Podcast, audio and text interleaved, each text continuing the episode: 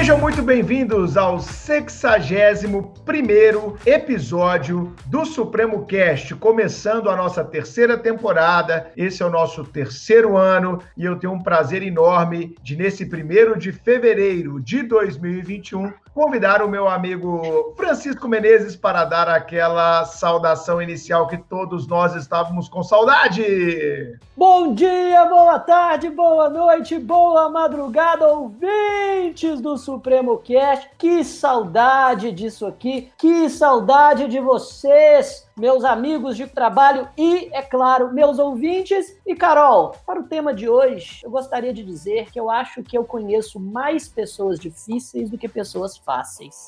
E aí, Carolina, como é que você tá, menina? Você tá trabalhando feito uma louca no Supremo esse mês, hein? Tá de parabéns. Dê a sua saudação, Carol. Começando assim o Supremo Cash, eu fico envergonhada, fico vermelha aqui. Também tava morrendo de saudade de vocês. Ai, gente, tô vendo vocês na tela, vontade de apertar vocês dois. Que vontade de gravar presencialmente, que saudade. Tava morrendo de saudade de vocês. O Supremo Cast é parte da minha vida, eu não consigo ficar longe por muito tempo, o coração chega a doer. Tava com saudade de bater aquele papo gostoso com vocês, com os nossos convidados, com os nossos ouvintes, os melhores e mais fiéis do mundo. E é isso, vamos começar com tudo essa quarta temporada. E esse primeiro episódio, olha, vou te falar, viu? É como o Chiquinho falou, também conheço mais pessoas difíceis do que pessoas fáceis.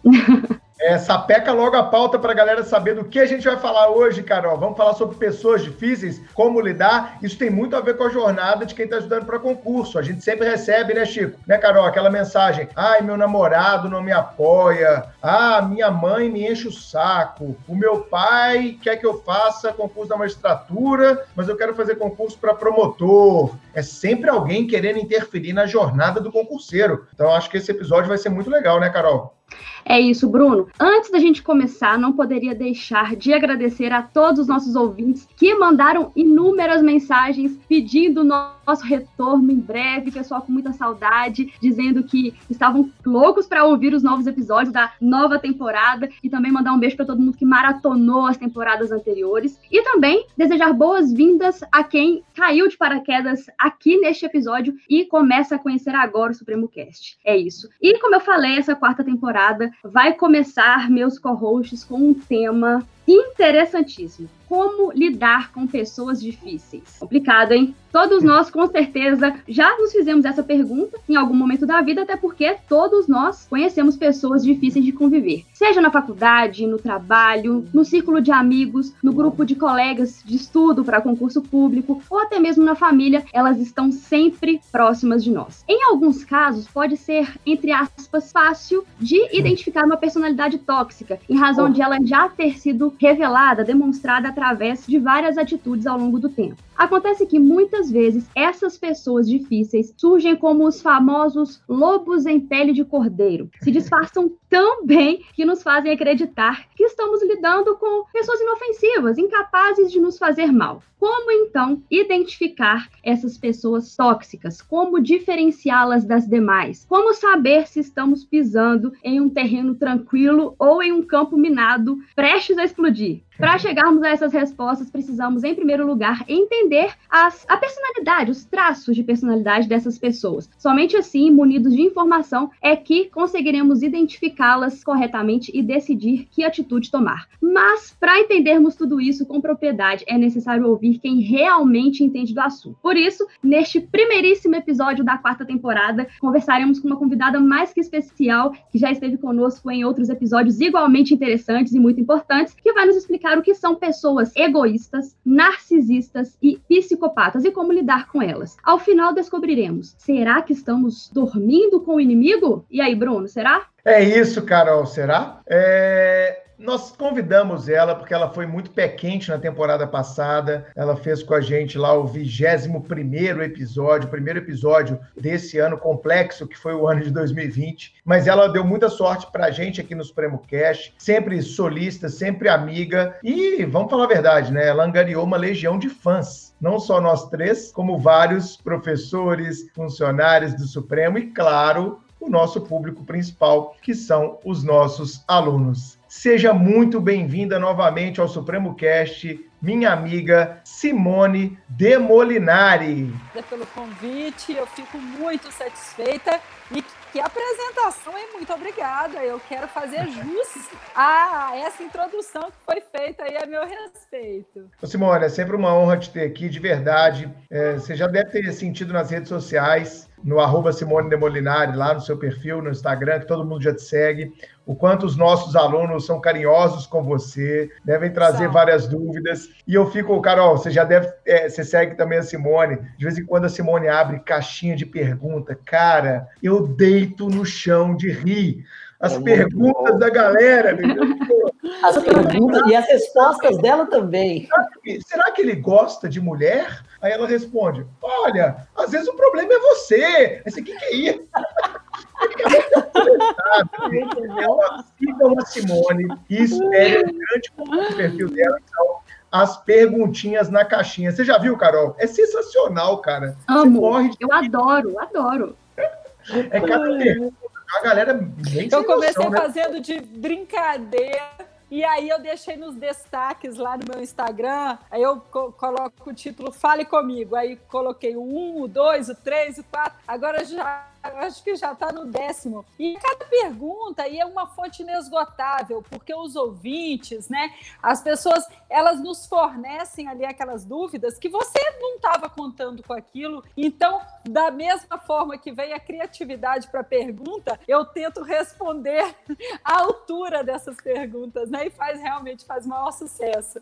Não, sem dúvida. É um grande momento, viu, Chica? Acompanhe a Simone e leia as caixinhas, cara. Eu Sim. vou e volto, de tanto que eu, que eu passo mal de rir. As Sim. perguntas da galera e a, e, a, e a, sagacidade, acho que não tem palavra melhor, a sagacidade da Simone nas respostas. É isso, é isso. Uhum. Porque as, exato, porque as perguntas, algumas de cunho sexual, muitas de cunho emocional, muitas não, revelam uma certa... cara, a galera tá doida. É, Todo exato. É, exato. Algumas que perguntam até sobre é, as características do órgão genital do parceiro, se é realmente normal ou não. A forma como a Simone é, responde cada uma delas é que é sensacional. É justamente, a palavra é essa, sagacidade. Sempre com poucas palavras, mas de maneira que eu não responderia melhor. Muito bom. Muito é bom. isso.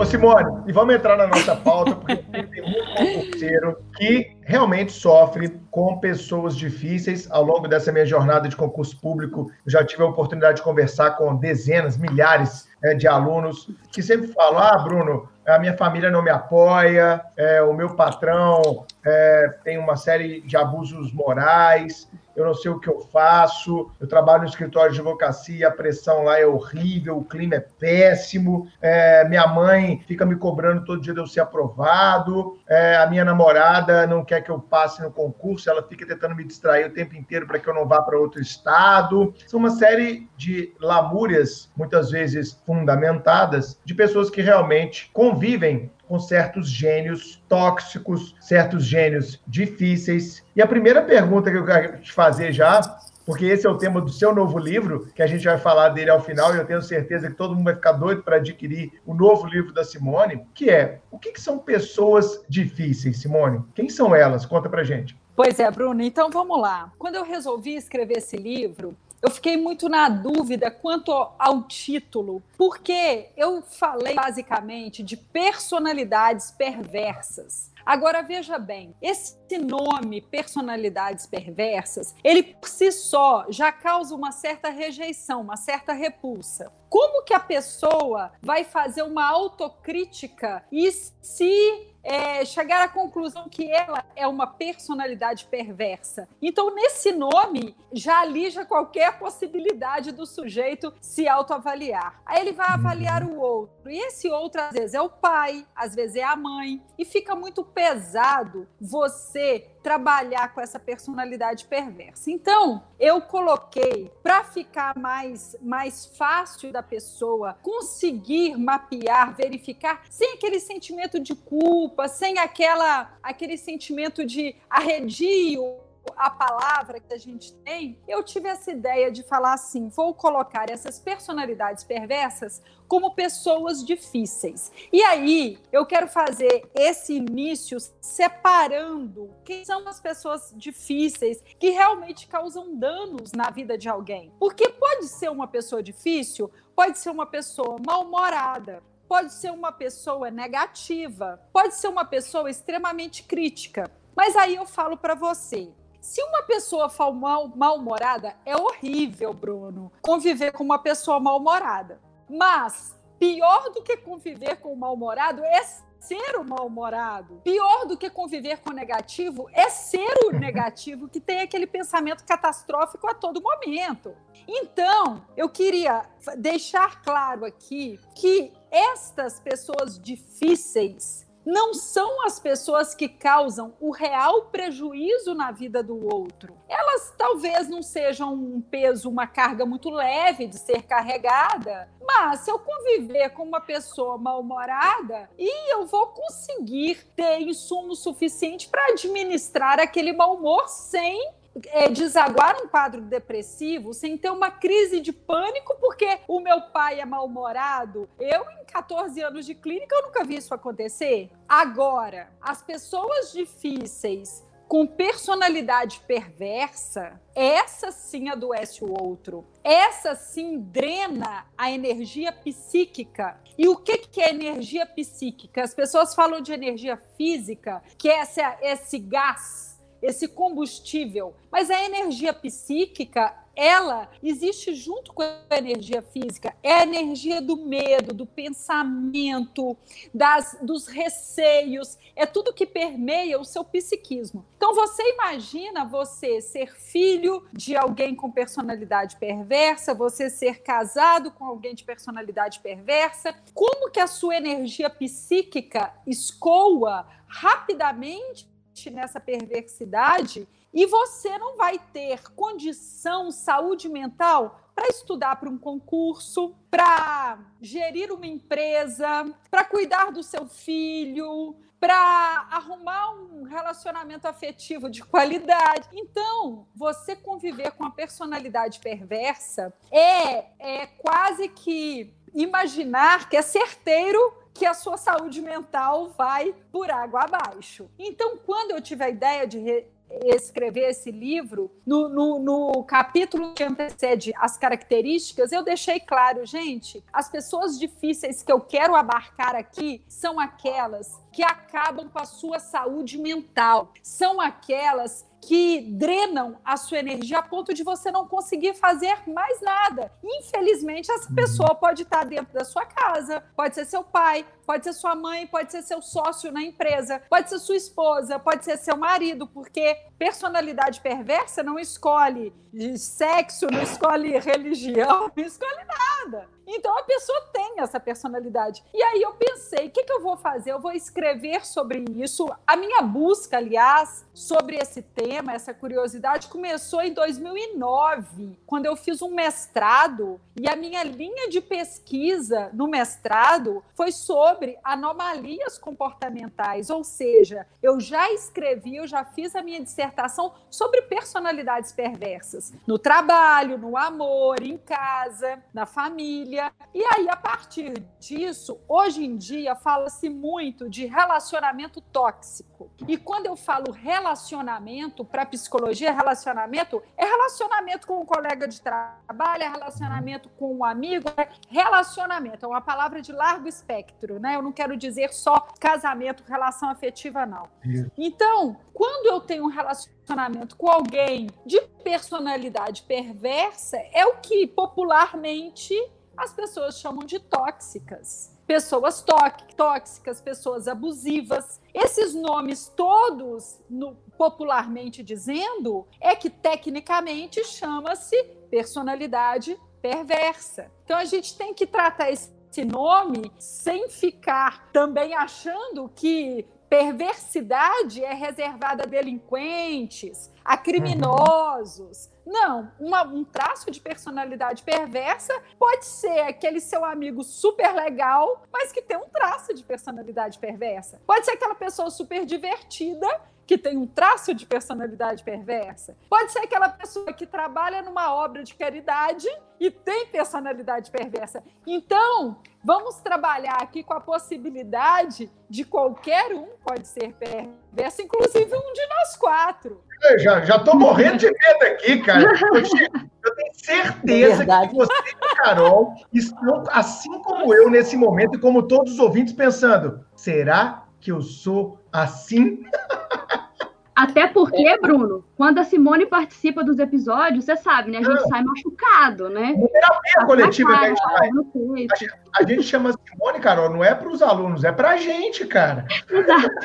Exatamente. É, exatamente. E aquela coisa, né? Se você não conhece pessoas perversas no seu grupo de amigos, essa pessoa muito possivelmente deve ser você. Agora, falando justamente nesse, nesse contexto, e não só a minha autoidentificação, como a minha veia acadêmica está aqui pulsando, fala pra gente então, Simone, é, quais são é, essas características que identificam uma pessoa como perversa? São sempre as mesmas ou existem é, diferenças entre pessoas perversas? Né? Existem perversões distintas que causam danos diferentes. Então, pronto. Então, você quer ir direto ao assunto, né, Chiquinho? Quer, quer desvendar o, a perversidade logo, né? Para ver se. É a mente tá analítica, exatamente quais são os elementos constitutivos da perversão.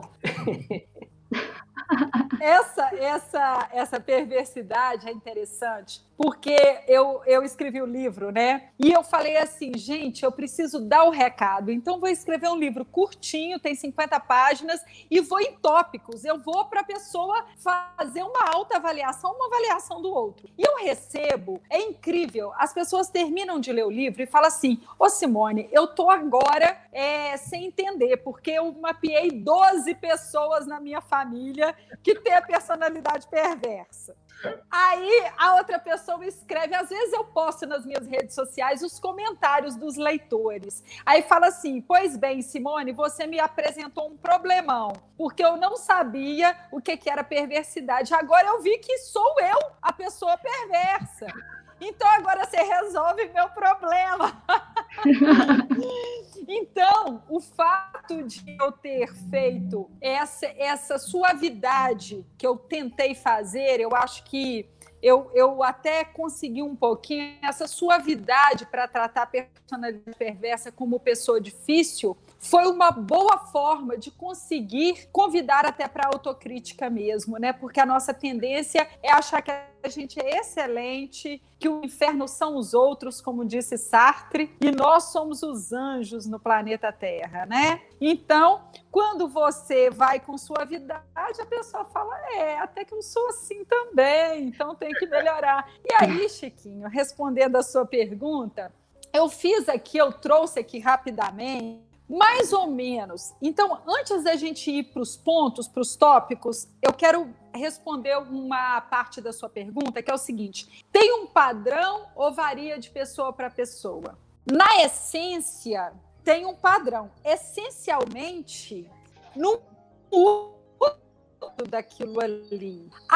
Agora, você pode fazer verdade. Personalidade perversa, que é uma pessoa menos endinheirada, mais endinheirada, menos vaidosa. Você vai misturando aquilo ali e a perversidade vai mostrando as suas facetas de acordo com o contexto em que ela está inserida. Então tem pequenas mudanças, mas dá para mapear porque a espinha dorsal ali, ela é a mesma, a essência ela é a mesma. Então eu trouxe aqui 12 comportamentos. Ah, lá vem, Chico, eu não aguento isso. Mapear. Ah, não. Eu vou tomar água, cara. Eu vou lá no banheiro. não vou fazer o teste. Um abraço aí, lá vem. Não vou fazer. Vai ter teste hoje, Simone?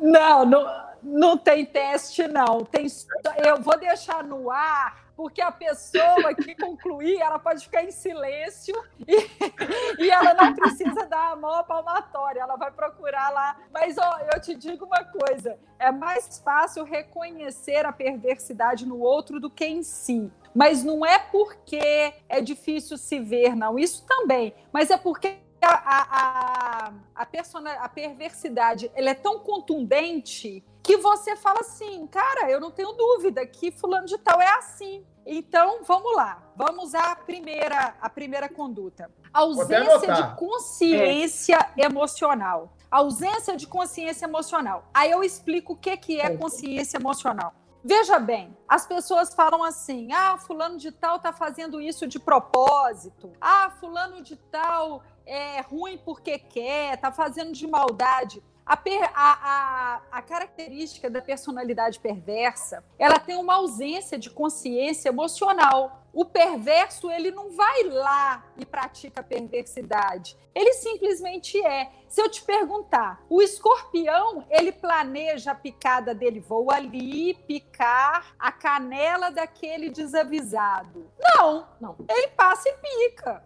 Ele passa e pica, ele simplesmente é. Ele não tem uma consciência. Então não há uma arquitetura da crueldade, não há uma arquitetura. A pessoa prejudica a outra pessoa, ela tem, ela tem ali até uma, uma, uma noção de que aquilo ali não é uma das melhores coisas, mas ela tem ausência de consciência. O que, que eu quero dizer com isso? Ela não sente remorso e ela não sente culpa. Você tira de uma pessoa é, o remorso e a culpa, que são dois freios morais muito importantes, essa pessoa ela vai fazer o que ela quiser e ela vai para as cabeças. Muitas vezes a pessoa fala assim: ah, os perversos são muito inteligentes, as pessoas perversas são muito inteligentes. Eu corrijo rapidamente, não tem inteligência nisso, não, gente. Se você tirar de mim o meu freio moral, o meu remorso, a minha culpa, eu vou ocupar o posto mais alto que tiver, porque eu vou tratorizar todo mundo, porque eu vou você tá tirar tá todo mundo do meu caminho. República, e aí você. Eu estou falando de qualquer pessoa que tratoriza os outros e, é, e, e em favor eu de achando... si próprio, sem nenhum escrúpulos. Eu, eu achando que o Bruno não ia politizar este então, episódio. Então... Não, mas não é, é, é, Foi só foi que ela foi falando, o posto mais ah. alto. Eu falei, caraca, meu. Mas foi dos então, Estados Unidos. Exemplo, né? Estou falando dos Estados Unidos. Pensei no Donald Trump também. Do mais light, tá? Esse ano mais light. Mas vamos lá, Simone. Já anotei ausência de consciência emocional. Não Mas é a, remorso, a, a pessoa não sente remorso nem culpa. A pessoa faz ali sem remorso nem culpa, prejudicou o outro, fez o outro perder o emprego, fez o outro perder o horário da prova, fez o outro não ter é, é, equilíbrio emocional para estudar e tá numa boa, não se importa. Ah, você sabe que eu não estudei para minha prova por causa daquela injustiça que você me fez? Olha, eu não sinto isso. Você não estudou porque você não quis, eu não tive culpa nenhuma. A pessoa não tem a consciência, ela, ela não ela não acha que ela é responsável pelas dores que ela causa no outro. Ela acha que ela causa dor no outro e se o outro está sentindo dor é porque ele é fraco. Então entendeu a ausência de consciência moral, né? De consciência emocional. Emoções Perfeito, superficiais. O que, é emoção superficial? Vou contar para vocês um exemplo. O fundo do poço de uma pessoa perversa não é tão fundo assim. Então, eu vou. O fundo do poço das pessoas perversas é raso. A pessoa diz que está muito sofrida, que está arrasado, que está isso, que está aquilo, mas daqui a pouco está na festa, está se divertindo, está lá, uai, mas você não estava arrasado? Você não me fez fazer isso em seu favor porque você estava destroçado? Sim, mas eu resolvi sair e a cabeça. Então eu estou dizendo, não estou dizendo daquela pessoa que, para aliviar as suas dores, vai procurar uma fonte de prazer. Não estou dizendo disso. Eu estou dizendo que o fundo do poço que a pessoa diz ter não é tão fundo assim. Aquilo é para levar algum tipo de vantagem. A personalidade Muito. perversa faz isso com maestria. Terceira condição de uma pessoa até, com personalidade até agora, perversa. Até agora eu tô tranquilo. Olha só. Tá tranquilo, Chico? Até, até agora eu tô. Nossa, e eu, e eu achava assim: ela não Chico. vai conseguir me convencer que eu não sou uma pessoa perversa. Pelo contrário. Chico, nós estamos na terceira. São 12. Calma, amigo. É, calma, manda ver. Exatamente. a, a terceira é o ciúme mas o ciúme no sentido de exclusivista. Então é um ciúme cabível até fora das relações afetivas, ok? É um ciúme no sentido de exclusivista. É a pessoa fica enciumada, ela quer ser a merecedora de holofotes, se é numa relação afetiva, ela embala o ciúme como se fosse um protecionismo ao ser amado, mas na verdade é um tumulto ali que a pessoa causa na vida do outro. Não tem nada de protecionismo ao ser amado, porque o ciúme não revela cuidado. O ciúme revela muita invasão e violência. Então vamos entender o ciúme no sentido amplo da palavra. E aí acontece um fenômeno interessante, porque quando você convive muito com uma pessoa que sente ciúmes, parece que dá um efeito rebote que você passa a sentir também, quase que uma equiparação num senso de justiça. Então você fala assim: eu não sou assim, mas eu me tornei porque a pessoa é tanto e aquele vai da valsa tóxico, vai, parece uma fumaça. Todo mundo que inala vai ficando meio adoecido, viu? Uau! Próximo. Nossa. Meu Deus. Quarta, quarto comportamento: uma fala e uma ação em desalinho. Cazuza já dizia: suas ideias não correspondem aos fatos. Então, quando a pessoa tem uma fala em desalinho com a ação, acredite na ação, porque a fala está a serviço de iludir e enganar. Que revela você são Muito as suas bom. ações. Mas a fala ilude. A fala ilude, porque a pessoa fica naquela expectativa de que o outro vai mudar através da promessa, porque afinal de contas, todo mundo gosta de dar um voto de confiança, de ver a melhora, ver a evolução, e a pessoa vai e aposta. O que, que ela tem ali no início? Só sua promessa verbal. Só que se ela não for sustentada por ações, ela não vale nada. Então, quando eu pego uma pessoa decepcionada com a vida, com o outro, e essa pessoa fala assim: ah, Simone, eu tenho que parar de criar expectativa, porque a expectativa só me derruba. Então, eu falo: não, gente, expectativa é ótimo. Crie expectativa, que expectativa? Sem expectativa que o seu dia foi bom, você não vai sair da cama. Sem expectativa de viver até os 100 anos de idade, você não vai cuidar da sua saúde. Expectativa de que o funcionário vai dar um resultado, você não vai contratar ninguém. Tem que ter expectativa. Você tem que acabar com a ilusão. A ilusão é que derruba uma pessoa, não é a expectativa. Então, quando você promete que vai mudar e está ali fazendo uma promessa verbal, um acordo verbal com a pessoa e não está mantendo, aí você tem que parar com a ilusão, não é com a expectativa, não. Então, a ideia e o, a falhação em desalinho também demonstram uma personalidade perversa que só fica prometendo, prometendo e você não vê na prática nada acontecendo. Caramba! Quinta! Sigamos. Dificuldade Bora. de manter o combinado, que está muito a ver com a característica anterior. A pessoa combina com você. Eu costumo falar o seguinte: o combinado a dois não pode ser descombinado a um. Pessoas honestas, responsáveis, quando não dão conta de cumprir o combinado, trata logo meios de chamar outra pessoa e contar para ela que não vai manter o combinado. Agora, a pessoa que não está muito preocupada com o outro, com a vida do outro, com o tempo do outro, com as condições do outro, ela combina dois e descombina um. Só ela sabe que ela descombinou. E aí ela vai, olha, para vocês terem uma ideia do absurdo, uma vez eu atendi uma pessoa que falou assim: "Ah, eu tô eu tô aqui tocando a minha vida e tal e tal, minha vida conjugal já continua, mas eu ainda não avisei para o meu par afetivo que eu separei, não. Aí eu falei assim, mas então você tá com, a, com, uma vida paralela, com uma vida conjugal, você tá aí, né? Nada, não quero entrar no quesito moral, não, só quero entender. A pessoa falou assim: não, não tô com vida paralela e não tô traindo também, não. Porque onde não há amor, não há traição. Então, ah. veja bem. Tá. veja bem. Que maravilhoso. Meu Deus, embala embala a conduta dela perversa numa filosofia barata e quer que a gente engula, né? Então, combinado a dois, descombinado a um, é coisa de personalidade perversa. Pessoas legais, honestas, vão lá e descombinam com a outra pessoa. Seja um combinado para um churrasco ou seja um casamento. Você tem que ir lá e descombinar com o outro, que o outro, afinal de contas, está lá no horário marcado te esperando. Perfeito. Próxima. Sexta conduta, um egoísmo patológico, onde a minha vontade, o meu interesse, a minha a minha necessidade ela é colocada em detrimento da vontade, do interesse, da necessidade de quem quer que seja. Eu não estou preocupada se é meu parceiro de vida, se é um idoso, se é uma criança, se é uma condição, é a minha vontade. É um egoísmo que, que Kant chamava de egoísmo moral.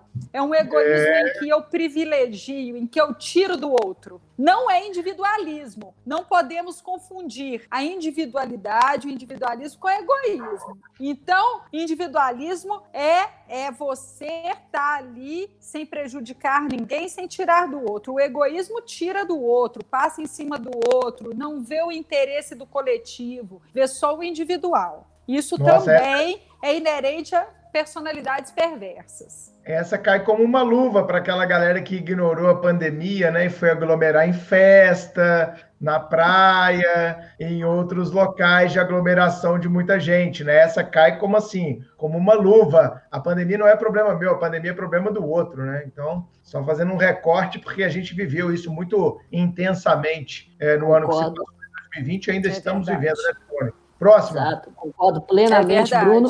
E, e até agora até agora eu continuo tranquilo, viu, Bruno? Eu, eu tô, na verdade, muito impressionado comigo mesmo. Eu tô ficando feliz com o cast hoje. Olha só. Eu e a Carol Sétima conduta. de permanecer calado, né, Carol? Eu e a Carol preferimos é, não comentar assim. Deixa só você Agora, hoje, tá? Eu... Continuar aí, Simone. Eu só não entendi. Eu só não entendi se o Chiquinho tá tranquilo porque tá, tá certinho, ele tá cumprindo todos os requisitos, ou se não. Só não entendi essa parte aqui. Não, eu, eu, eu, eu vim, na verdade, eu vim para o cast pensando, nossa, será que pessoas perversas como eu têm pelo menos alguma chance de redenção? E agora eu tô percebendo que não. Na verdade, eu, eu talvez seja é perverso de menos. Sua patologia é outra, Chico. Nós vamos ter mais episódios com a Simone, nós vamos Tranquilo. Exatamente. Vamos Nós vamos te deixar, é, vamos lá. Vamos te deixar sem diagnóstico, eu te prometo, tá, cara? vamos lá, Simone. Sétimo comportamento, eu, eu coloquei aqui como justificativa para os erros. A pessoa, ela justifica todas as suas condutas quando são deflagradas quando erradas. Ah, mas eu fiz isso por causa disso. Ah, eu fiz isso por causa disso. Ou seja, ela perdoa todas as atrocidades que ela faz, porque tem uma justificativa. Além da justificativa, tem uma vitimização. Ah, mas como que eu não ia fazer isso? Eu estava extremamente triste. Então, a pessoa ela embala o erro dela, a crueldade dela, numa historinha triste, ou num problema da infância. Ah, eu tô cruel com você porque minha mãe foi tão cruel comigo quando eu era criança. Ah, eu ba bati em você porque eu apanhei muito quando eu era criança. Então, é uma justificativa misturada com uma vitimização. Isso, gente, é muito típico de personalidade perversa, porque isso sensibiliza o outro. Isso deixa o outro é comovido e a pessoa se sente monstruosa se ela não, não der uma segunda chance para outra pessoa. Então, a personalidade perversa vive desse expediente de se justificar e se vitimizar. Mas é muito sutil, viu, gente? Aqui, quando eu dou o exemplo, eu dou uma escancarada no exemplo para a gente desenhar uma caricatura. Mas esses comportamentos, eles acontecem na sutileza do dia a dia. Excelente. Oitavo. Oito ausência de empatia, que é a dificuldade de se colocar no lugar do outro. Todo mundo está repetindo essa palavra como uma palavra da moda já há muito tempo, empatia, empatia, mas a empatia não é me colocar no lugar do outro com a minha história de vida. Porque se eu fosse Simone na condição do Bruno, se eu fosse a Simone na condição da Carol, eu não fazia isso. Isso não é empatia. Empatia é se eu fosse a Carol, nas condições da Carol, no contexto em que ela está inserida. E aí eu te pergunto: será que nós temos a condição de falar que nós somos realmente empáticos sem conhecer a, a condição do outro, a vida do outro. Então, quem está levantando a bandeira aí de que é muito empático também tem que parar para pensar se realmente está sendo, viu? Porque está se autorreferenciando. Quem se autorreferencia não é empático, não. É, é egoico. Então, a gente, peraí, deixa eu te entender, Carol. Você estudou, você não estudou? Você tem uma reserva financeira ou você não tem? Você tem irmãos castradores ou não tem? Qual que é a sua condição? Você, você se sente muito fragilizado ou não? Depois que eu tentar entender isso tudo, talvez eu possa conseguir me colocar no seu lugar. Antes disso, é falacioso, é hum. mentiroso, é não é verdadeiro.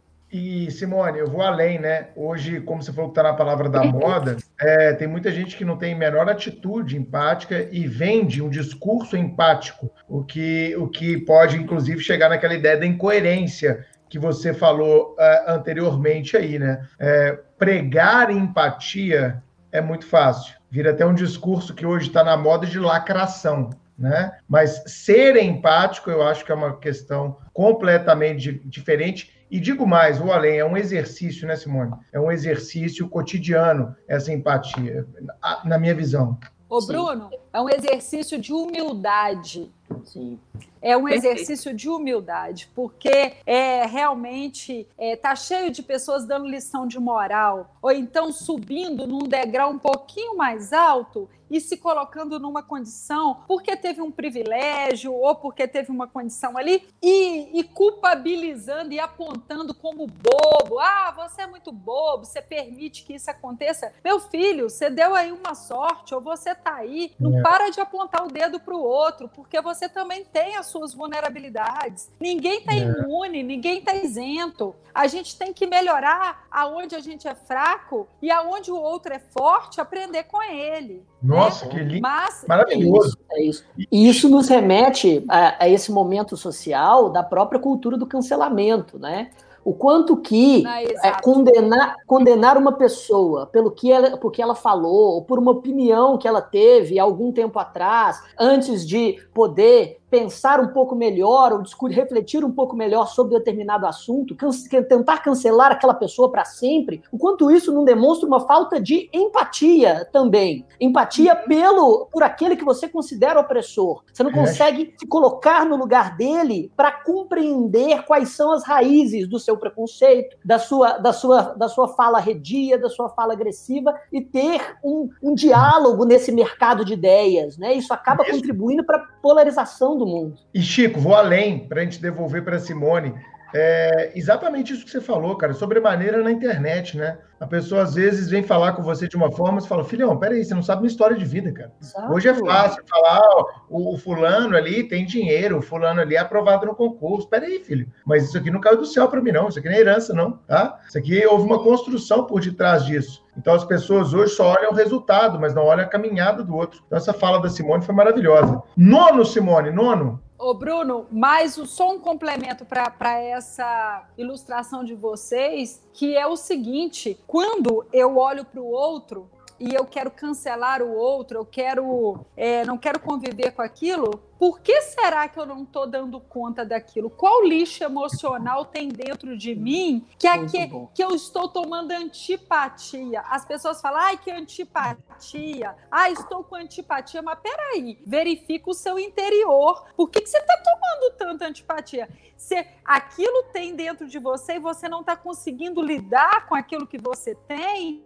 porque se for totalmente indiferente, você não vai sentir esse nível de repulsa. Então é interessante, né? É interessante a gente olhar para dentro também. Perfeito. Vamos em frente. É, nona característica dificuldade em ser fiel. entenda a palavra fiel num largo espectro e não no estreito do mundo das relações afetivas. Também porque a personalidade perversa tem dificuldade de ser fiel no mundo afetivo, sim, mas uma sociedade, a pessoa tem dificuldade de manter aquele pacto de fidelidade com um sócio, aquele pacto. Não é uma pessoa confiável, é confiável até a página número dois. Na hora que esbarra nos interesses dela, acabou ali a, a, a confiança, aí a pessoa vai justificar por que que fez, aí vai se vitimizar, aí desenrola todo o comportamento da pessoa perversa. Nono, é, décimo, décimo reincidência. Erram pelos mesmos motivos sempre. Por quê? Se a pessoa justifica, se a pessoa tá sempre falando eu sou assim mesmo, é assim que eu sou, se quer conviver comigo, eu sou desse jeito, é de uma arrogância essa fala, né? Quer dizer que a pessoa tá hermeticamente fechada para evolução, né? Se ela já bateu o martelo, ó, eu sou assim mesmo, quer conviver comigo é assim, não quer, é, é, é de uma empáfia absurda isso. E aí a pessoa vai reincidir, porque ela é assim mesmo. Ela não quer, ela não quer evoluir, ela não quer reconhecer os erros. Então, uma característica das personalidades perversas é a reincidência. A pessoa está sempre pedindo desculpa e reincidindo, e pedindo desculpa e reincidindo, e pedindo desculpa. Não sai daquele daquela roda tá caindo no mesmo erro. Perfeito. Décimo primeiro comportamento que isso aqui e é de uma crueldade e de uma dor em quem convive, que é o duplo padrão comportamental. O que, que hum. quer dizer isso? Sou eu te punir por um erro que eu cometo. Sou eu te crucificar, te julgar por um crime que eu cometo é o peso do seu erro ter um peso diferente do meu erro. Isso é. esbarra no senso de justiça, isso dói. Se você tem um par afetivo, uma mãe, um pai, um colega de trabalho, no qual o erro dele é perdoado e o seu é escancarado, de igual natureza, das mesmas, ou até de menor teor, é. sabe? É assim, um duplo padrão comportamental e moral, onde eu posso, porque eu fui maltratado na infância, porque eu tenho limitações, porque eu não sou bom de lidar com as pessoas, então eu posso todas as crueldades, mas você não. Então eu tô sendo punido porque eu sou bom? Então eu tô sendo punido porque eu trabalhei o avanço emocional? Não faz sentido. O então, as, as pessoas de personalidades perversas são assim. Essa é boa, né, Chico? Para aquela galera que gosta de ter o seu corrupto de estimação. O meu corrupto é bonito, mas o seu corrupto é mais corrupto. Exa exatamente. Olha Exato, exatamente. É, é, sempre assim, não. Se a crítica não, não se aplica a mim, porque em você é muito pior, e, e aquela, e a, aquela contradição performática ambulante que nunca chega em lugar nenhum. Casa, que casa com a incoerência, que casa com o egoísmo, que casa Sim, com falta com de empatia, que, que, casa com a hipocrisia, que casa com a ausência de consciência emocional. Ô, Simone, isso aqui vai ficar aqui, ó, na minha parede, meu. Eu vou analisar isso aqui. Estou anotando também. Estou anotando também. Estou anotando todas aqui. Último. Ó, no bloco. Ô, Carol, Carol, rapidinho. Eu estou anotando toda para falar pra com as finalizar. pessoas que eu convivo, né? Olha, você é muito. Olha aqui, é, olha a falta de empatia, Bruno. Tem que tentar se colocar no lugar olha, dela. Olha o duplo padrão, hein, Chico? Mas vamos lá, senhor. É. Adoro. Olha a mitomania, que é a última, a última das características, é a mentira. Então, hum. para sustentar isso tudo, para levar essa vantagem, não há uma transparência. Pessoas de personalidades perversas trabalham na zona cinzenta. Não é preto nem é branco. É ali, é uma nebulosidade cinza, aonde eu tenho saída para cá, eu tangencio para lá, eu consigo me me, justificar de alguma forma, ou então eu falo mentira mesmo, para conseguir uma sociedade, para me passar de bonzinho, ou eu falo que eu já fiz viagens que eu nunca fiz, ou eu falo que eu tenho bens materiais que eu, que eu nunca tive, eu falo que eu já tive todos os carros, que eu já fui aonde. Por quê? Porque a mentira leva o indivíduo a uma condição em que ele não, não precisa ter aquilo, é um alho universo. Então, se você é, quiser ir para um lugar superior ao que você é e tem, você, através da mentira, você ludibria o outro. E as personalidades perversas vão por atalho e usa da, da mentira. Então é uma mitomania, uma, é uma mentira atrás da outra, uma mentira para falar a outra, inventa, põe nome de pessoas. E como essas pessoas não têm muito pudor, elas põem o nome da outra até sem combinar com a outra. Então são mentirosos, rasteiros, não são mentirosos elaborados. Então, isso aí é mais ou menos o viés que dá o tom de uma personalidade perversa. Aí vocês uhum. falam assim comigo, mas Simone, quem vai conviver com essas pessoas? Quem? A pessoa vai sair fora, ninguém aguenta, não. Vocês estão enganados. Primeiro lugar, Personalidade perversa não aparece rapidamente, você demora a deflagrar.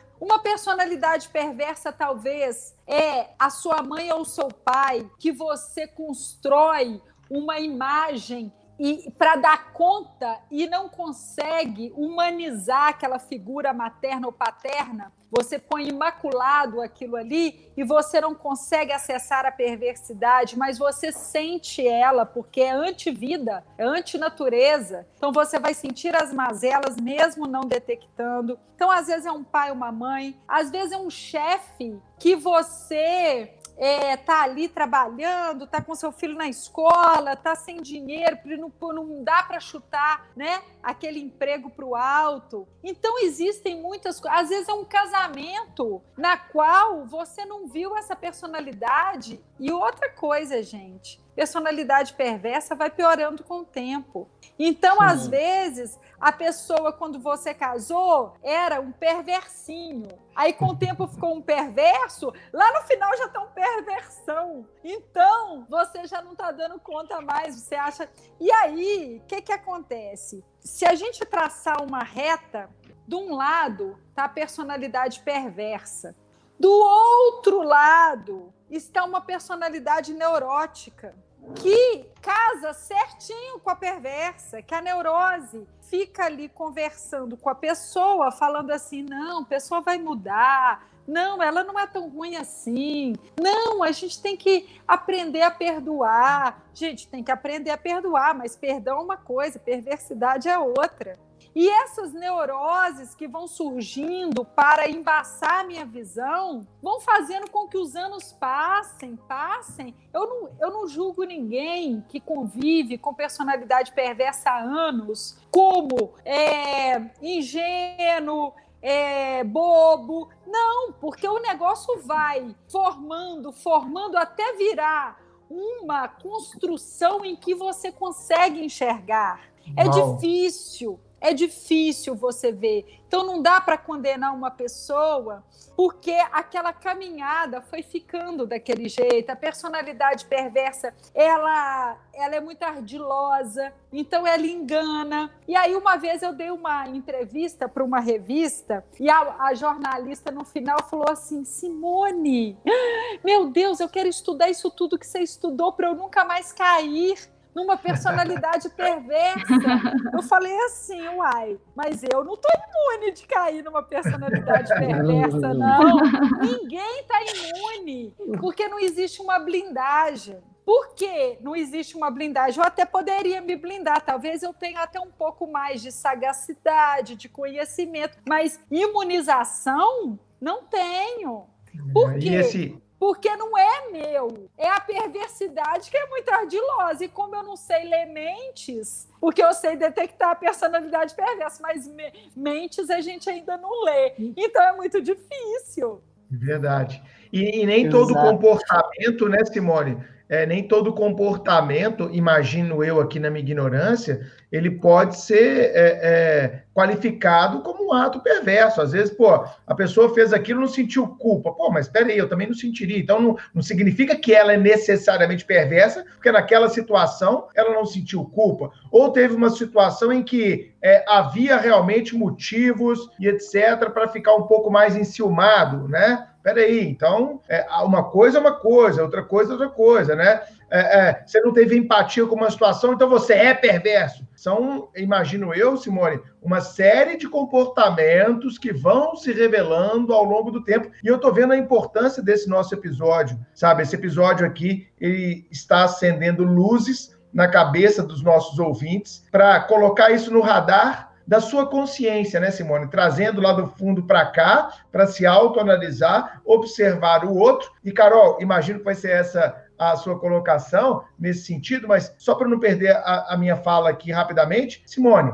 é, quando a gente traz algo para a consciência, começa a ficar muito mais fácil da gente mudar, né? Porque também a gente só apresenta aqui é, uma, uma, uma, um diagnóstico, uma possibilidade diagnóstica ou de identificação, vamos ser menos precisos e técnicos, e a pessoa ferrou. A pessoa é assim, pronto, acabou. Não, é, existe como a gente dar uma, uma, uma melhorada isso aí, né, Carol? Com uma terapia, de repente, com. Exato. Esse é, o, esse é o ponto, né? Existe cura, ou se você está com uma pessoa perversa, você tem que se livrar dessa pessoa imediatamente. Eu, eu me lembrei aqui, eu estava, estava vendo, na, na curiosamente, essa semana, é, no Instagram, caiu um anúncio para mim, não sei porquê, como se livrar de pessoas, de pessoas tóxicas com cristais energizados. Aí eu imagino, deve ser uma, uma instrução mais ou menos assim, né? Pega um cristal energizado de uns 400 gramas, pelo menos, e arremessa com toda a força na cabeça da pessoa Ela nunca mais te importunará. Pois bem, é, além dessa, dessa recomendação, aí ó, a, a, a, Carol já vai mandar na cabeça de alguém. Além dessa recomendação, existe, existe cura, existe, é, tá aqui, é, enfim, como lidar? Ô, Chiquinho, é o liberte. O liberte-se, na verdade, uma pessoa que convive há muitos anos com alguém de personalidade perversa, certamente ela está adoecida. E adoecida que eu falo é, eu englobo com autoestima baixíssima, sem acreditar em si próprio. Por isso que os, os nossos ouvintes aí que fazem concurso, imagina uma pessoa numa casa onde tem pessoas perversas, essa pessoa está sendo criticada, ela está degustando a perversidade, ela está parando de acreditar em si, porque o perverso é um sugador, ele é um parasita, e o que sustenta ele, contemporiza, é o hospedeiro. Chega uma hora que o hospedeiro não aguenta nas relações humanas, pode aguentar até na natureza, o hospedeiro suporta o parasita. Mas nas relações humanas é anti-vida, é anti-natureza. As relações justas é que são sustentáveis. Imagina uma pessoa ter saúde mental para estudar para um concurso com um marido perverso, com uma esposa perversa, com uma mãe perversa, narcisista. Então, é muito complicado. Deflagrar essas personalidades é muito bom. E a primeira coisa é a gente humanizar as relações. Só porque a sua mãe o seu pai não quer dizer que não é perverso, não. A pessoa tem uma personalidade antes de ter o filho, ela já tem a personalidade, né? Então, é, você precisa conseguir mapear isso e depois que você mapear, falar assim, gente, eu convivo com alguém perverso, então eu estou sem combustível para a vida, para a realização das coisas. A primeira coisa a se fazer é cuidar da autoestima. Autoestima é o juízo de valor que eu tenho a meu respeito. A primeira coisa que eu penso quando eu vivo com alguém perverso é que eu sou um fracasso porque eu não estou dando conta daquela situação. O quanto, na verdade, a situação é que é insustentável. Então, dai a César o que é de César e a Deus o que é de Deus. Então, se eu devolvo a culpa por, por perverso e vou cuidar da minha autoestima. Então, cuidar da sua autoestima, mapear a perversidade alheia, fazer um trabalho de, de, de se libertar daquela daquela condição tóxica. É como se você vivesse num ambiente com a fumaça tóxica e você aprendesse a fazer um contexto onde você não inala mais aquela fumaça tóxica. Ah, é difícil. O afastamento seria o ideal? Seria, mas nem sempre ele é possível. Como que você vai trocar de mãe nessa, nessa vida? Como você vai trocar de pai? Trocar de marido e de esposa a gente até consegue. Mas, é, e é difícil, porque a pessoa, quando submetida a uma. Ah, eu vou contar o meu caso aqui para o Bruno. Bruno, vamos tomar uma cerveja ali que eu vou te contar. Aí eu te contei a minha história, aí você falou assim: Mas Simone, você está vivendo com alguém perverso? Sai fora, pula fora. Gente, é, é, outra crueldade falar isso, porque a yeah. pessoa não é tão tá, simples, né? tá muito enfraquecida, a pessoa não está conseguindo, não tem condição. Então, primeiramente, ela tem que refazer o self dela. Primeira coisa para a pessoa querer sair dos, do mundo das drogas, por exemplo, é ela sentir uma vontade de cuidar da própria saúde. E aí, a partir dessa chama que é pequena, mas ela tá fraca, porque ela tem a dependência química, ela tem a dependência emocional, ela tem todo o contexto, as amizades dela, todas estão naquele contexto. Então, primeira chama é querer cuidar de si, é se salvar, se libertar. E a, a partir daí, você vai se fortalecendo, porque o rio corre para o mar. Então, cada vez que você joga essa espiral ascendente, ela vai subindo e você vai se fortalecendo cada vez mais. Você vai parando de gastar combustível com pessoas que não querem mudar, evoluir e melhorar, e você vai voltar aquela força psíquica, aquela energia psíquica que você gasta com o outro, você vai passar a gastar com você, sem se sentir culpado pela perversidade do outro, sem se colocar no papel de salvador da pátria do outro. E isso não quer dizer egoísmo, isso quer dizer sobrevivência. Então, uma pessoa que está, uma pior que está nessa condição, a primeira coisa ela tem que despertar em si o instinto de sobrevivência. E a partir daí, ela vai criando mecanismos para se desvincular, porque perversidade, infelizmente, causa uma dependência emocional gigantesca. Então a pessoa fica presa pelo emocional, preso pela culpa de estar tá abandonando o outro, preso, preso. Ela foi tão massacrada pelo julgamento do outro que ela fica buscando ser ressarcido. E isso aí costuma se ficar 10 anos, 20 anos, uma vida inteira nas garras de uma pessoa perversa.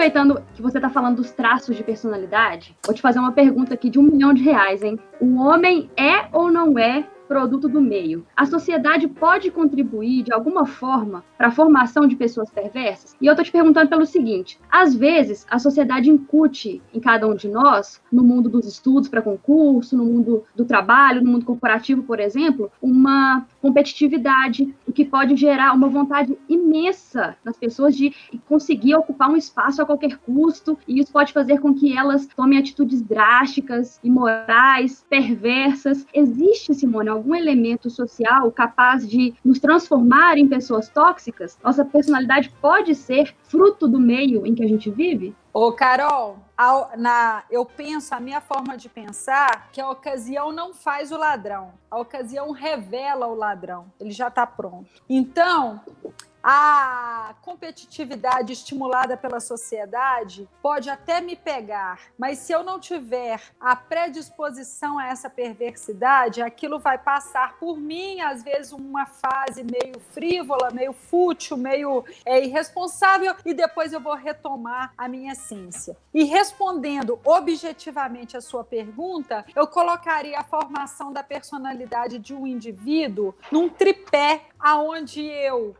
atribuiria questões biológicas, psicológicas e sociais. E aí eu não sei qual vai afetar um pouco mais. Às vezes as, a biológica pesa um pouco mais para minha formação, para você já pesou um pouco mais a, o meio, para o outro já pesou um pouco mais o social. Então a gente não pode atribuir a uma questão só, é meu modo de pensar, a gente atribui a essas três condições bio, psico cultural. Então, eu tenho toda essa complexidade, porque senão seria muito fácil de resolver. E é complexo, é porque vem de várias vertentes. Simone, e só aproveitando que a gente estava falando aqui sobre jornada de estudos para concurso público, é, a gente já falou que pessoas perversas podem estar ao nosso lado e a gente nem saber, né? Porque é difícil identificar essas pessoas num primeiro momento, assim. E a gente sabe, porque a gente conversa com concurseiros do Brasil inteiro, diariamente, que eles têm grupos de estudo, têm grupos de WhatsApp com outros, com outros concurseiros, eles compartilham materiais, compartilham as suas experiências, e, e é, é muito possível que pessoas perversas estejam nesses grupos grupos que estejam atrapalhando os estudos daquela pessoa e ela não tá nem sabendo que aquela pessoa é perversa, que tá colocando ela para baixo, que tá tirando ela do foco. Eu tenho um caso, que eu não sei se eu posso contar, eu acho que não, de uma colega e de uma amiga muito querida que tiveram um problema com isso, sabe? É, que assim, uma acabou atrapalhando a outra de uma forma, mentindo sobre um concurso, e depois que ela ficou sabendo, ela perdeu o concurso por causa disso, perdeu a inscrição no concurso. Foi uma situação assim, cheia de detalhes que se eu, se eu revelar aqui, as pessoas vão saber, é. né? As pessoas do meu convívio vão saber de que eu tô falando. então não posso me ah, comprometer. Aqui é o momento, cara. Aqui é o momento e mandar recados indiretos. É, então assim, eu, eu vi isso de perto e me preocupa muito isso, sabe, Simone? Porque a jornada de estudo do concurso público é muito difícil. Tem dias que a gente está com a energia lá em cima, estudando com todo o gás, mas tem dias que a gente está chateado, está triste, desmotivado. Então, quando aparece uma pessoa perversa que suga a nossa energia, nos coloca para baixo e às vezes a gente nem sabe, é muito mais difícil a gente conseguir continuar, porque a gente precisa de pessoas positivas no nosso caminho. Bruno? Carol, o quanto tem professor perverso no nosso meio. Nossa! O que é isso, tá. Mônica? Tem gente que inventa fofoca, joga mentira na cara dura em rede social, só para os alunos falarem dele ou dela, uhum. sabe? É, é, um egocentrismo, sabe? É, é, uma, é uma ode a, a, a, a sabe? A, a, nenhuma empatia com os alunos, de não pensar no que aquilo vai causar nos alunos. É só ego, ego, ego, sabe? Me lambam, me lambam, O tempo inteiro com o gatilho do medo e a galera segue, e a galera se desespera. Tem gente que manda, aí ah, o professor tal falou isso, eu respondo, por que você segue esse idiota? Obrigado, Bruno. Obrigado. É, é, é uma autopromoção com a dor do outro, né? Isso é, isso é perverso. A palavra é perversidade. E, Simone, Exato. a pergunta que eu quero te fazer, fechando todo esse raciocínio, na verdade, duas perguntas. A primeira delas, como essas pessoas podem atrapalhar a jornada do concurseiro, a jornada de estudos, que é, como a gente falou, tão árdua e às vezes tão difícil. E aproveitando que o Bruno falou, por que, que você segue esse tipo de gente? Simone, por que, que a gente não consegue se livrar de pessoas perversas, porque às vezes a gente acaba ficando naquele relacionamento, seja ele amoroso, de amizade ou de estudo, mesmo sabendo que ele nos adoece. Por que, que isso acontece? Tem alguma explicação psicológica relativa a, a, a, a essa área da, da, nossa mente que possa dizer o porquê disso? Porque eu acho que todo mundo deve estar se perguntando, por que, que eu não consigo sair disso? Talvez agora eles consigam encontrar a resposta para finalmente terem esse respiro e conseguirem se livrar dessas pessoas num determinado eu te, momento. Eu, eu, eu te responder de uma forma única, eu vou estar sendo muito rasa, porque cada, cada pessoa tem uma, uma condição de formação emocional que deixa ela vinculada àquela condição doentia. Mas, se eu puder dar uma, dar uma resposta mais é, é generalista, para poder não deixar sem resposta, né? Porque cada um é um, é, eu diria que a pessoa tem um pouquinho de síndrome de salvador da pátria. Ela tem ali uma síndrome de heroína ou herói que ela fala assim: não, comigo vai ser diferente. A pessoa foi mal parceiro afetivo ou parceira afetiva de um de outro, mas eu vou dominar. Então, não deixa de ter um pouco de vaidade, de, de eu não, não largar aquilo ali. Pode ter um pouco de aprender. Eu aprendi a ler o amor na dor, porque às vezes eu fui muito maltratado em casa e eu não sei o que é amor realmente. A minha autoestima ficou no chão. E aí eu dou uma maquiada, finjo que eu me acho o máximo, mas isso não fica, não é o que revela nas minhas escolhas sentimentais, por exemplo. Nas eu tô sempre ali submetida a alguma condição do outro. Isso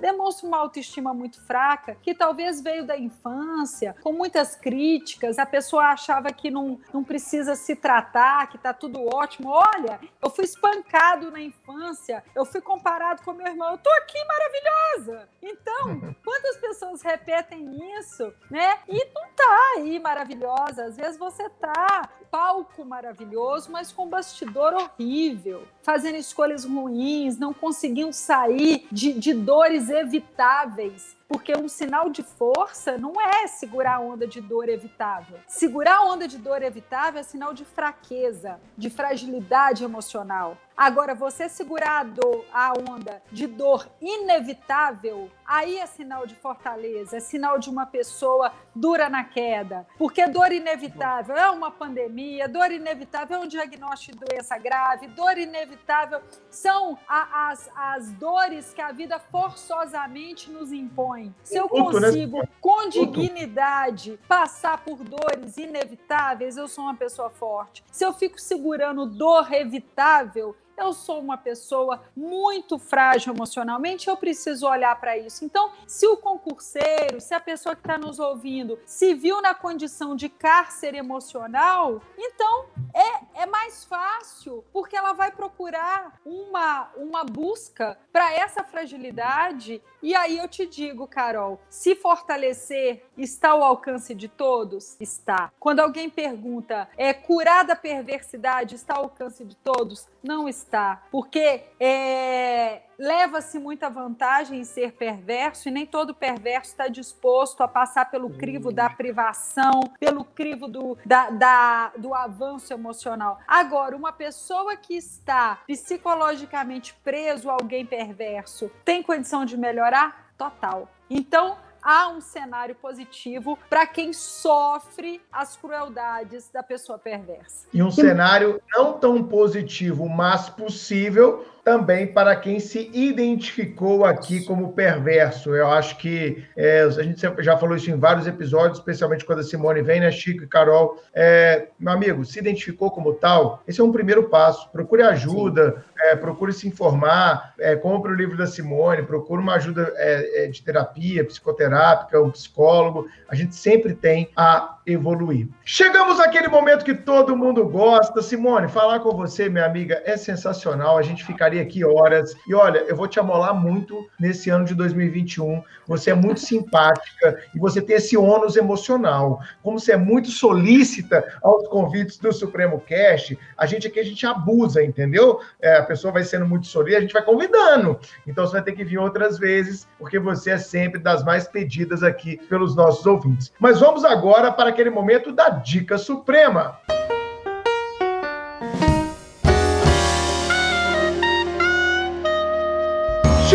Que, você trouxe para a gente hoje, cara, na Dica Suprema? Estou ansioso para saber o que, que você viu nas suas férias aí. Vamos lá, vamos lá. Primeiramente, agradeço também a Simone. Nossos, nossos alunos sempre gostam demais. É, é sempre um sucesso entre nossos ouvintes. Agradeço ela também, porque eu estou saindo desse, desse cast me sentindo mais leve, Bruno. Eu estava com certo medo, sabe?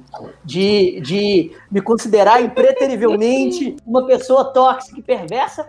E olha só, saio agora mais, mais leve daqui, só que olhando algumas pessoas de forma diferente. Pois bem, uh, com relação à minha dica suprema, como eu sempre dou dicas mais leves nos nossos episódios de, de abertura, uma série do Netflix é, sensacional, que, que tocou muito, é, que me tocou muito por conta de um hobby da infância. Ela se chama O Gambito da Rainha, não gosto tanto do nome, porque a peça no xadrez se chama, no, em português se chama Dama, porque rainha começa com R, rei também, então na codificação do jogo seria impossível. Esse, eu deveria se chamar o Gambito da Dama, foi um erro imperdoável do Netflix, mas, de qualquer forma, é, eu, eu sempre gostei muito de jogos de tabuleiro, e o rei dos jogos de tabuleiro é o xadrez. Jogava muito na minha adolescência, jogava muito na minha, na minha faculdade, infelizmente estou há muito tempo sem jogar uma partida legal, e a série conta a história de, de, uma, de uma menina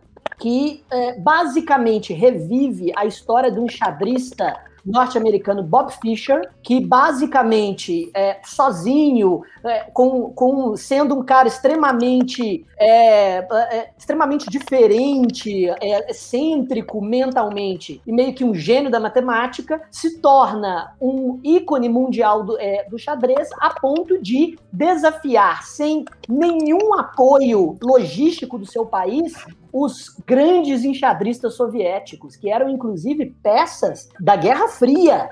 Eram peças do, do, soft power soviético na Guerra Fria. E essa é a história, meio que, entre aspas, a história do Bob Fischer, mas contada por uma personagem é, fictícia. Um, uma, um roteiro muito bem feito, que você não precisa gostar de xadrez para acompanhar, mas quem gosta do xadrez, sabe as regras e consegue apreciar o esporte, sim, xadrez é um esporte, com certeza vai adorar a série e eu gostei muito. O Gambito da Rainha. Assisti, também gostei bastante. Chico. Carol, sua dica? Bom, para a dica suprema de hoje, separei um livro, que é esse daqui, A Coragem de Ser Imperfeito, de Brené Brown. É um livro fantástico que fala da importância de aceitarmos a nossa própria vulnerabilidade, de vencer a vergonha e ousar sem ser quem realmente somos. E eu decidi indicar esse livro porque o ano, apesar de já estar aí no seu segundo mês, ainda está começando. Então tem muita gente que ainda está se organizando, né, ajustando suas metas, seus planos para 2021. E ter a coragem de ser imperfeito é, eu acredito que uma regra fundamental para que a gente consiga progredir. Buscar sempre a perfeição é, é uma autossabotagem, assim, tremenda, porque sempre que a gente analisa algo com perfeccionismo, nunca vai estar tá bom, nunca vai estar de acordo. E isso nos impede de tirar os nossos planos do papel, nos impede de progredir, de avançar. Então, aceitar a própria vulnerabilidade é, é, é um ato de alto amor, é dizer para si mesmo: perfeição não existe e eu, eu preciso me permitir ser vulnerável, porque me permitir ser vulnerável, me permitir cometer erros é importante para a minha própria evolução, para o meu aprendizado, para o meu crescimento, para o meu conhecimento de vida, de mundo. Então, fica aí a recomendação, a coragem de ser imperfeito. Excelente, Carol. Simone, o que, que você trouxe para gente de dica suprema, minha amiga?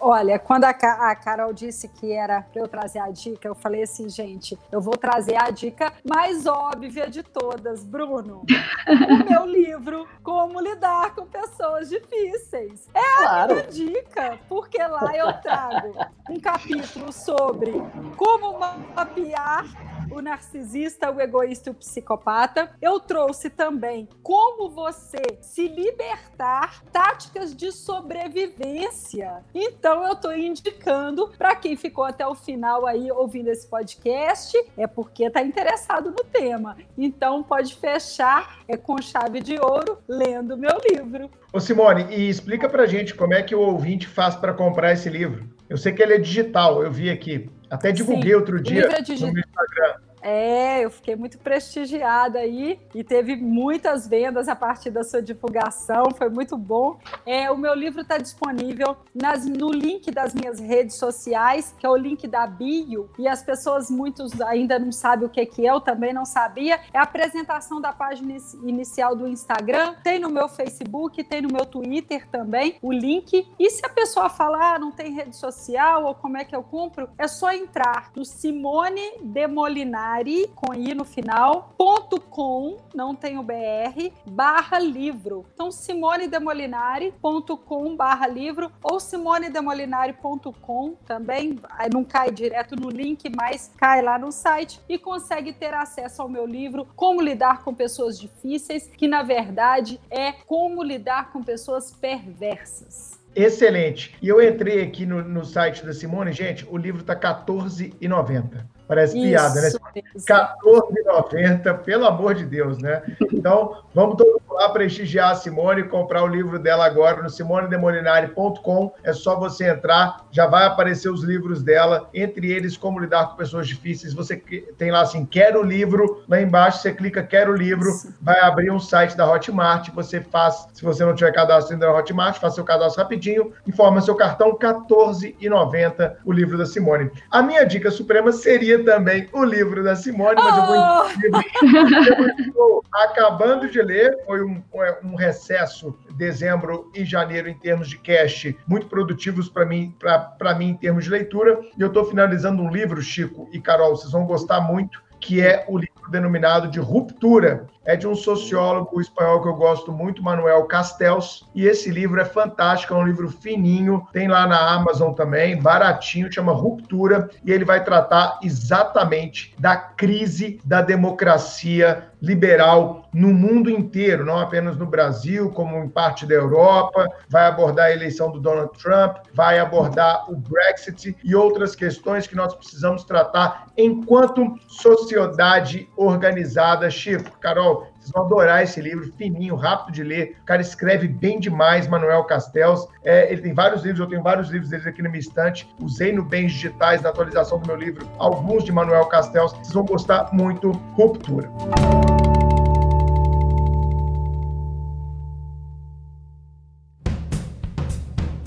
Chegamos ao final do 61 episódio do Supremo Cash. A nova temporada 2021 está inaugurada em grande estilo. Simone, minha amiga, a palavra é sua. Muito obrigado por estar aqui conosco novamente. Eu agradeço, estou muito honrada. Você disse aí que ia abusar, mas a relação não é abusiva, porque ela é consensual. Fico muito feliz. Então, pode abusar, porque não há abuso. É um convite muito honroso. Eu realmente fico muito feliz e recebo mensagens da, dos alunos e as pessoas, Simone, através do Supremo Cast, muitas pessoas, audiência maravilhosa, pessoas que realmente realmente estão ali com o ouvido apurado para receber a mensagem, a reflexão que a gente quer colocar, que aqui a gente joga uma sementinha da reflexão. E a pessoa vai, né? Então eu recebi muito feedback, estou muito feliz, estou sempre aqui com vocês, me considero da casa já. Você é da casa, Chico. Exatamente, Simone, agradeço.